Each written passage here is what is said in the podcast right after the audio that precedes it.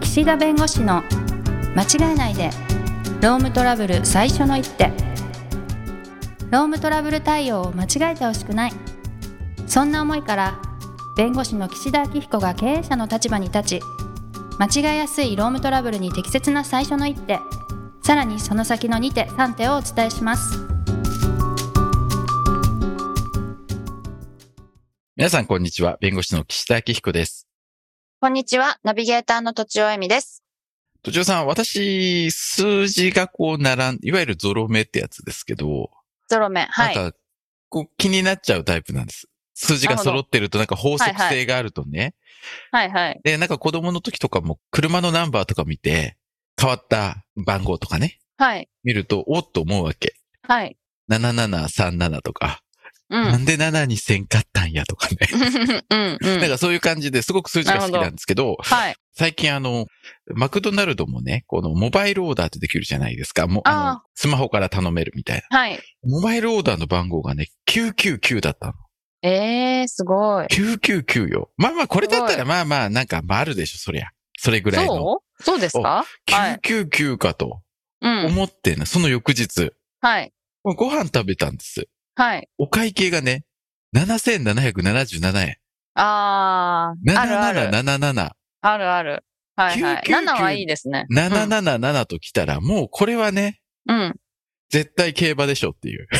あ、そうなの サインっていうかね。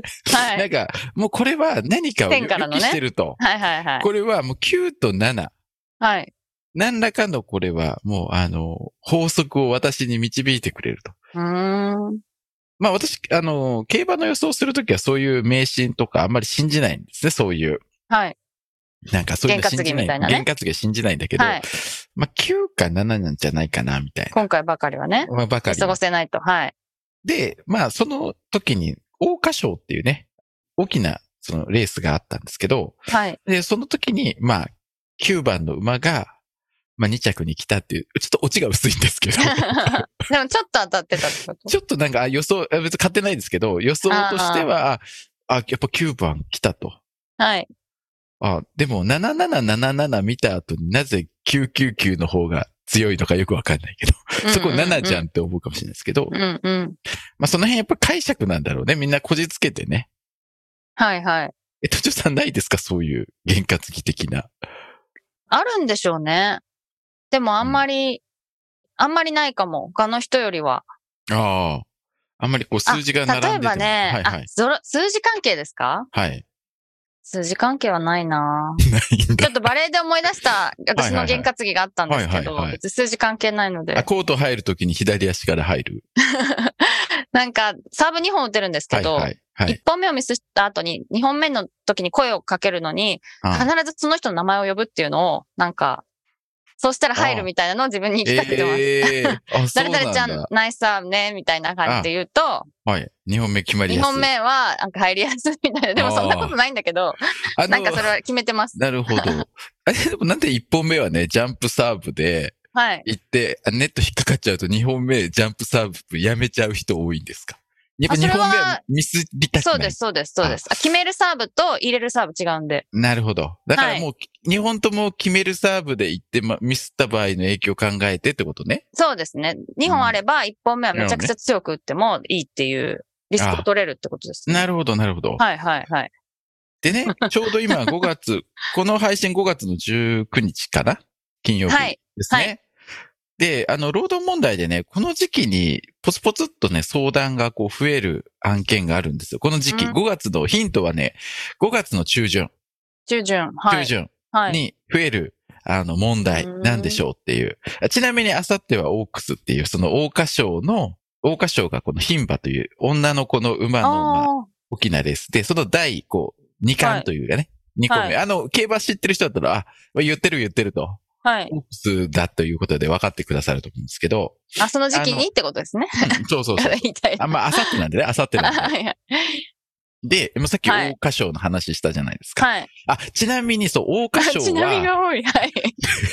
ちなみに桜花賞は、その、はい。私のその、ゾロ目の話でいくと、はい。 7777と999で9が来ましたから、はい。 もしかするとオークスは7が来るかもしれないですね。あ、岸田さんのね。あの、私のその、私の力が強ければ、はいはいはい。私が狙い目全だてよをっ支てことで配すね。できるとすれはいば、はいはい。 999で9が来ましたから、はい。 7枠か7番。あとは7だなと。そうです。で、これで別に、これで信じないでください。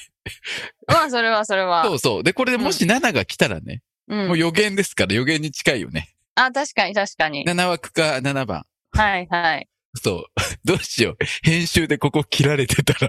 当たる確率10分の1ぐらいってことですかうん、いやいや、うん何番までなんですか10分のえっとね、18番まで多分。1から18。 ?18 分の1ぐらい。そう。でも7枠だったら3頭ぐらいいるから、まあ18分の4とかね、うんうぐらいのん。確率であすよ。結構当たるかも。予言できるまあだかっも。たら別に予言でも何でも ない。はい。そういうことあで、すで、よねで、で、で、でですよ。この時期に多いトラ,、トラブルというかご相談なんだと思いますか、まあ、ゴールデンウィーク明けなので、あ、いい、いい、いいとこ、いいとこ、そこなんです。そこ、そこ、そこ。なんか会社に来たくないとか、遊びすぎてもう来たくないとか、そう、そんな感五月じ病ね。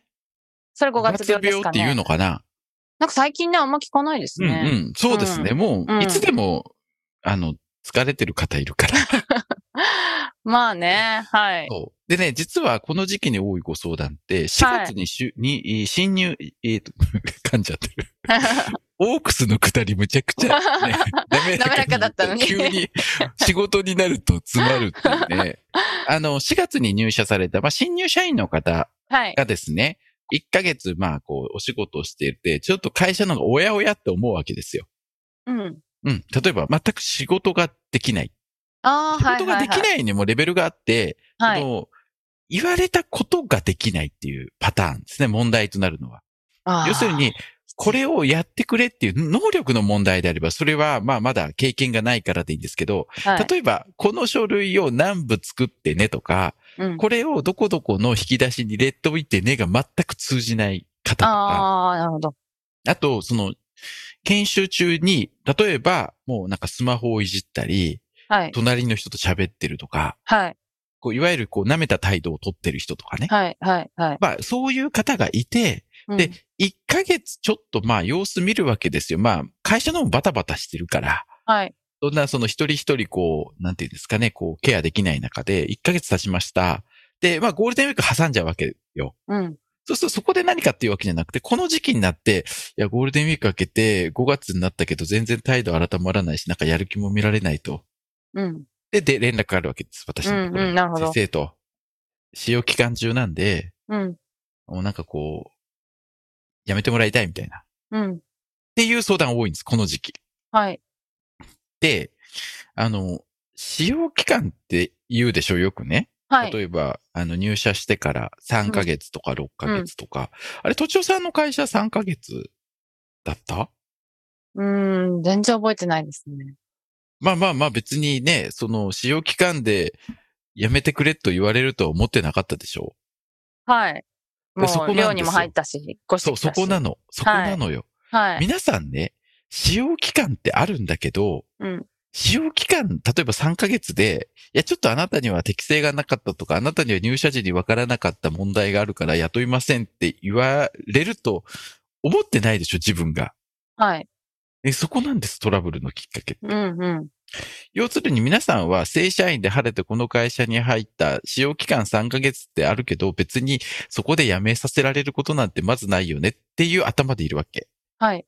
ところがね、3ヶ月経ったとこ時にいきなり呼ばれてね、なんとかさんと、いや、申し訳ないけど、ちょっと、あの、本採用できないからって言われたら、なんでですかってなるわけ。まあ、はいなんでですかの前に、明日からどうしようってなるわけ。はい。ですよね。うん。だから、え、おかしいですが始まるわけ。はい。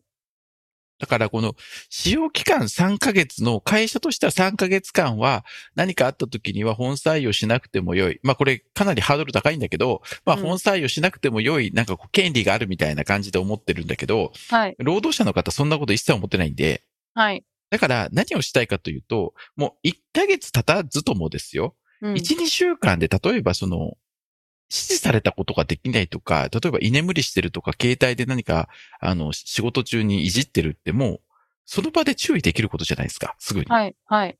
で、もし治らないんだったら、うん。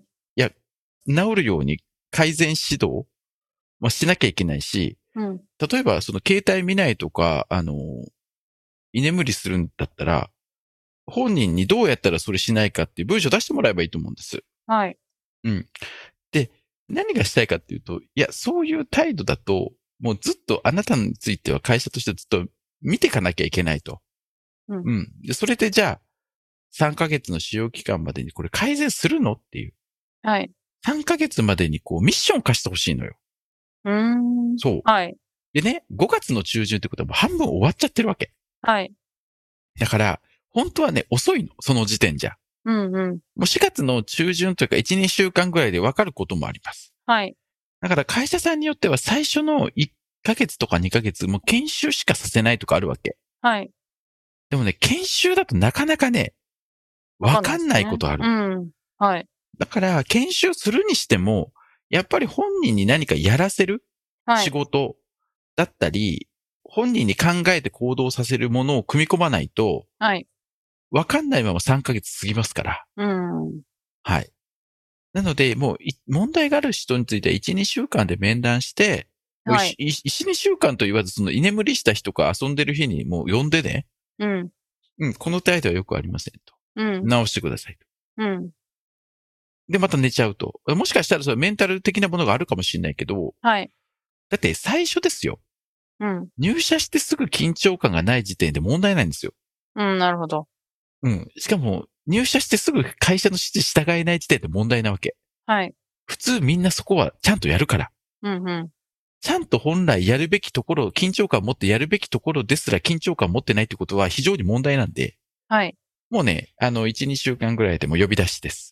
なるほど。いや、呼び出したらそんななんかあの、部活で鬼コーチがちょっと来なさいみたいになんか、あの、職員室呼び出すとかそんな感じじゃなくて、普通に、うん。うん。あの人事の人にこうが来てこう、ちょっとこういうことが見受けられますと。うんうん。今日これは問題なんで改善してくださいと。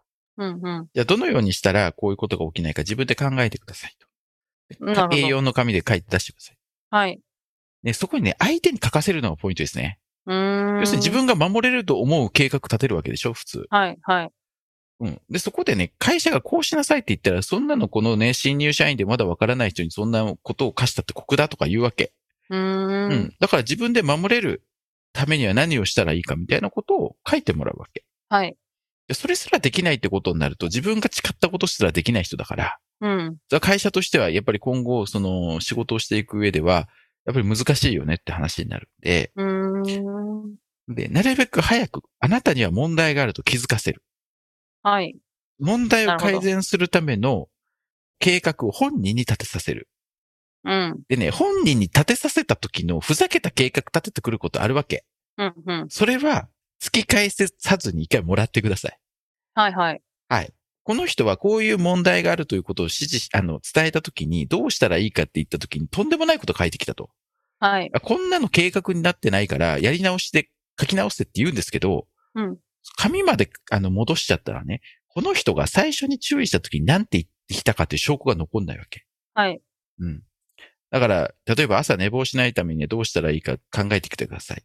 うん。気合で起きるとか書いてくるわけ。はい。えー気合で起きるじゃダメでしょってなるじゃないでうすか。んうん。だから書き直せって言うんだけど、いあの書き直せじゃなくて、それはそれとしてもらって、もう2枚目書かせる。はい。で、そうすると、いいかに非常識であったり、いかに本来誰でもできることができないかってわかるんで、もうそれをん、もう4月の中旬ぐらいで、それを指摘して、はい。 4月末までに、残りの2週間で見ます。はい。で、この2週間で、例えば4月の中旬から下旬までの間に改善が見られない場合は、もうそこで言います。うん。このままの状況だったら、もうあの、本採用できない可能性があるし、使用期間もね、延長する可能性があると。はいだ。から次の5月 ?5 月に入ってからどうするか、あの、ちゃんと改善してくれと。うんうんで、もう、5月も改まらないようだったら、もうそれはそういうことになるってもう伝えとくからね、ぐらいのうんうん。ことを伝えるべきだと思う。うん、なるほど。ここでね、メンタルがとか言う人いるかもしれないけど、そんなこと急に言われて。はでもい。その4月の中旬からきちんと指導をして、経過観察しての通知だから、うんうん。僕は別にそれがね、あの、言い過ぎだとは思わない。うんうん。で、その後ゴールデンウィークあるでしょはい。ゴールデンウィークの間に本人の中でよし、頑張ろうっていう気持ちになるか、ああ、ちょっと向かないな、じゃあ次ちょっと探そうかなっていう時間的余裕があるから、はい。そこで頑張る方向に向いてもらうか、それとももう退職というかね、次転職に向けてって考えるかっていうところが、多分あった方が、その後の使用期間満了の話もしやすいんで、うん。はい。だから気づかせる。なるほど。課題を与える。なる課ほど題は自分で立てさせる。はい。そして4月末には匂わせる。うんうんうん。で、5月はもう本人に考えさせるのと会社としてもどうするかを考えて、もうその3ヶ月の使用期間3ヶ月の最後の C5、6月はもうほぼ、あの、ないものとして考えた方がいい。うん。というぐらいの感じですね。なるほど。勉強になるな。はい。はい。ということで、ちょっとねはい、前段の話が5分ぐらいあったん で。ということで、はいあのーまあ、こういった相談もあるということで、ちょっとお伝えをしました。はい。はいえー時間が過ぎてしまいましたので、今日はこの辺にしたいと思います。ありがとうございました。ありがとうございました。今回も番組をお聞きいただきありがとうございましたロームトラブルでお困りの方はロームネットで検索していただき柿椿経営法律事務所のホームページよりお問い合わせください